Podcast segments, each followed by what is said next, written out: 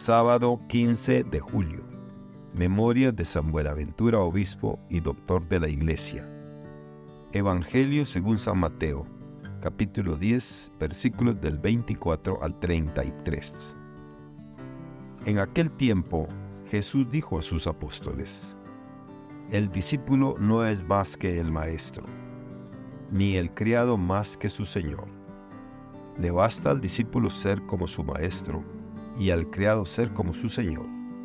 Si al señor de la casa le han llamado Satanás, ¿qué no dirán de sus servidores? No teman a los hombres, no hay nada oculto que no llegue a descubrirse, no hay nada secreto que no llegue a saberse. Lo que les digo de noche, repítanlo en pleno día, y lo que les digo al oído, pregónenlo desde las azoteas. No tengan miedo a los que matan el cuerpo, pero no pueden matar el alma. Teman más bien a quien puede arrojar al lugar de castigo el alma y el cuerpo. ¿No es verdad que se venden dos pajarillos por una moneda? Y sin embargo, ni uno solo de ellos cae por tierra si no lo permite el Padre. En cuanto a ustedes, hasta los cabellos de su cabeza están contados. Por lo tanto, no tengan miedo porque ustedes valen mucho más que todos los pájaros del mundo. A quien me reconozca delante de los hombres, yo también lo reconoceré ante mi Padre, que está en los cielos.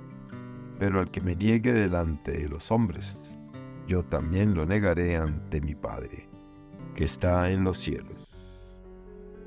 Palabra del Señor. Gloria a ti, Señor Jesús. Reflexión.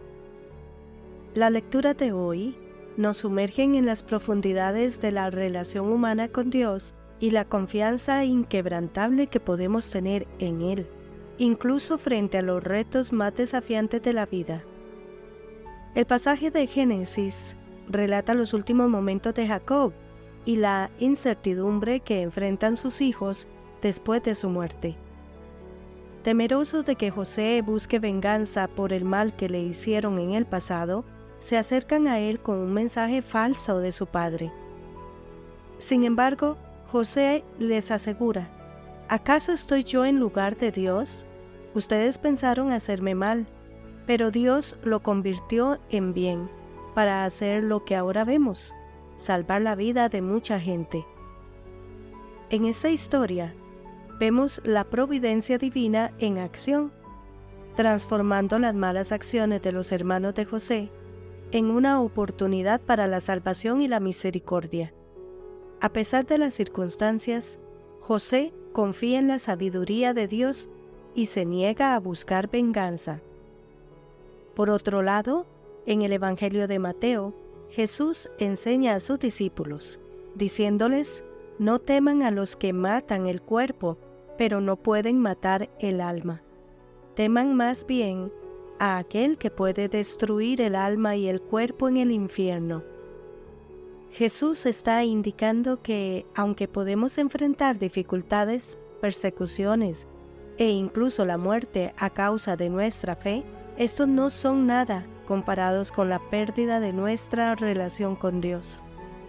La confianza en Dios, incluso en las circunstancias más temibles, es fundamental para el mensaje de Jesús. Estos textos bíblicos pueden hablarnos profundamente en el mundo moderno. Aunque raramente enfrentamos situaciones tan extremas como las de José o los discípulos de Jesús, con frecuencia experimentamos incertidumbre, miedo y desafíos en nuestras vidas. Tal vez estamos preocupados por el futuro, luchando con relaciones difíciles o sintiendo el peso de responsabilidades abrumadoras.